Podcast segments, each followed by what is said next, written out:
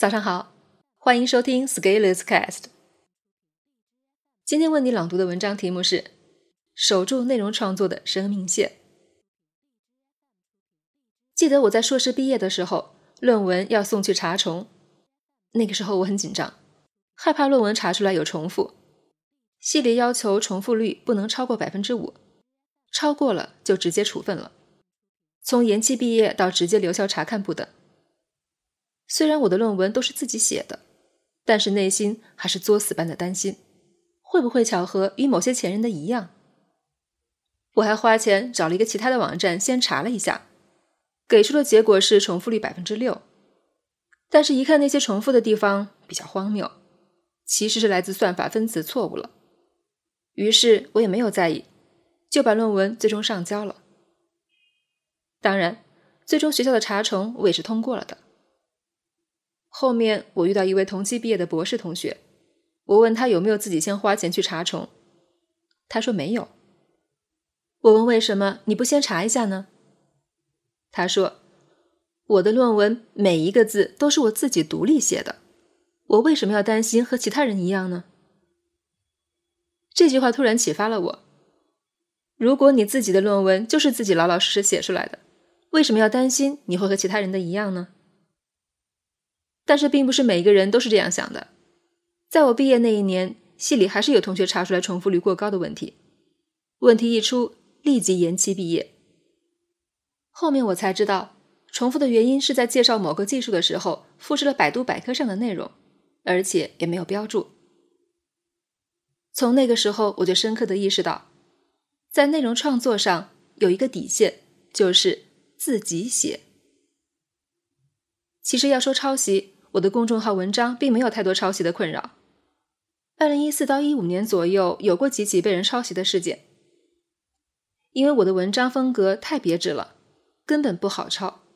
尤其是在近几年我放飞自我以后，注入了太多个人的鲜明价值，更不好抄了。但是我却发现，由于我的社群做的还算比较好，有人抄我的社群。其实社群很难盗版的，但是我的社群文案却是可以抄的。年初的时候，有小伙伴告诉我，有人几乎是全盘复制了我的招募文案，然后改装一下，变成了自己的文案，拿来招募社群。而且更有意思的是，还是一个搞创意教学的人，而且教人写作。更搞笑的是，这人还加了我的微信。好吧。我要反省一下，我交友不慎。于是我发了个消息，问你打算怎么处理？对方很客气的说：“不好意思，我马上改，对不起。”第二天，他发了一封道歉信，深刻的反思了自己的错误，但是抄袭的文案只是小删改，基本上没什么变化。我问他：“我看你道歉了。”这文章怎么还是没啥变化？对方特别客气的说：“我都说我道歉了，您说怎么改吧？”我说：“您哪里抄了，哪里没抄，心里没有点数吗？”最后问题是怎么解决的呢？我发现他是某个大佬的弟子，而这个大佬又是我的朋友，于是我就去告状了。我内心也没指望有什么。唯一的想法就是，你干坏事儿，我隔着网络也不能拿你怎么样。那我至少要让更多人知道。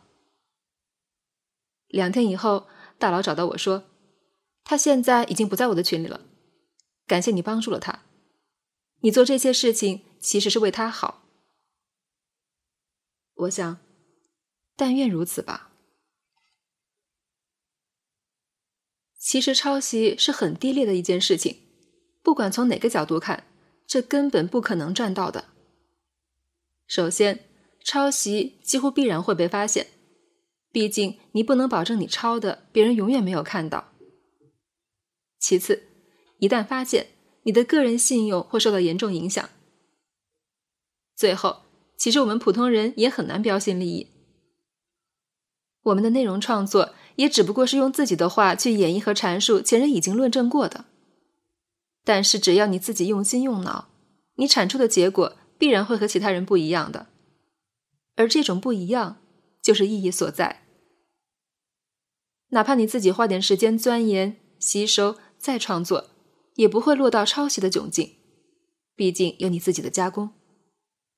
从这个角度，抄袭简直就是最不用心、最偷懒、最暴力的窃取方式。抄袭者就是内容强奸犯，没有接触，没有前戏，没有情感交流，违背对方意愿，对内容创作者还会产生伤害，最终自己也落得一个臭名声。上周，我的社群有个小伙伴来问我问题，他之前一直在搞内容创作，做的还不错。虽然写的是纯鸡汤文章，但是在不同平台上还是积累了一些粉丝，并且拿到了平台奖励。有些出版社进行写书邀约，他来问我报价是否合理。他大概是下午来找我问的问题，我还特意给他详细解答了，告诉他要注意什么问题，还给予鼓励。但是到了傍晚，我就发现他几乎原封不动的抄了我的读书活动的文案，放在自己的渠道里在做招募。你要知道，像我的读书活动所选择的书目以及阅读的难度，其实并不是很好复制的。